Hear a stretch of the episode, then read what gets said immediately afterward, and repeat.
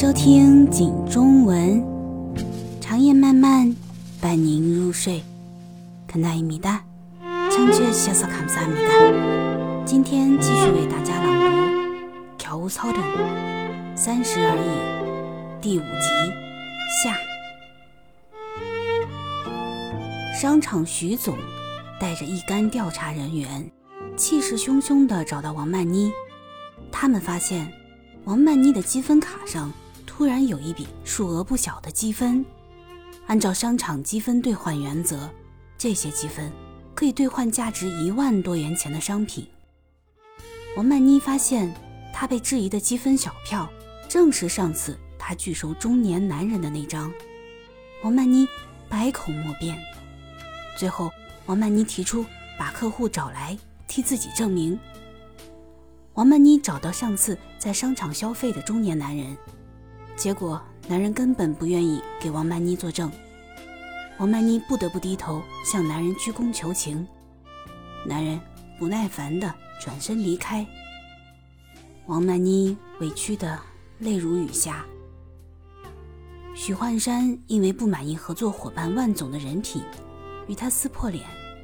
许幻山愤愤地决定再也不与万总合作。顾家知道万总是他们重要的合作伙伴，他不顾许幻山的想法，决定亲自去找万总谈。顾家把万总约到酒店，他向万总道歉，并不停地自罚酒以示诚意。万总最后露出丑恶嘴脸，顾家终于不再忍气吞声，他当即放言，就算把他们烟花厂用火点了。也不愿再跟他合作。顾家回到家，发现徐子言竟然没有回来。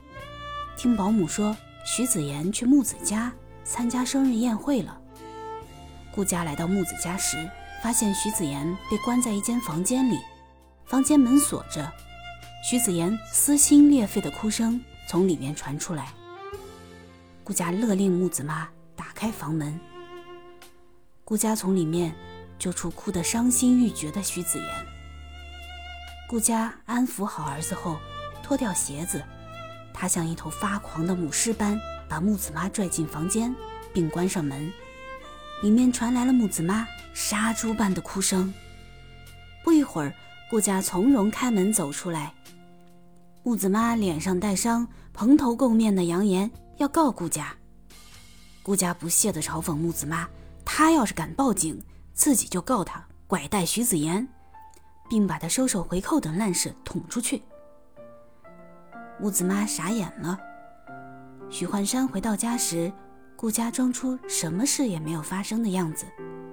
他没有说自己找老万的事，只是笑着告诉许幻山，如果真不想跟老万合作，就算了，他们可以把现在住的房子抵押给银行贷款。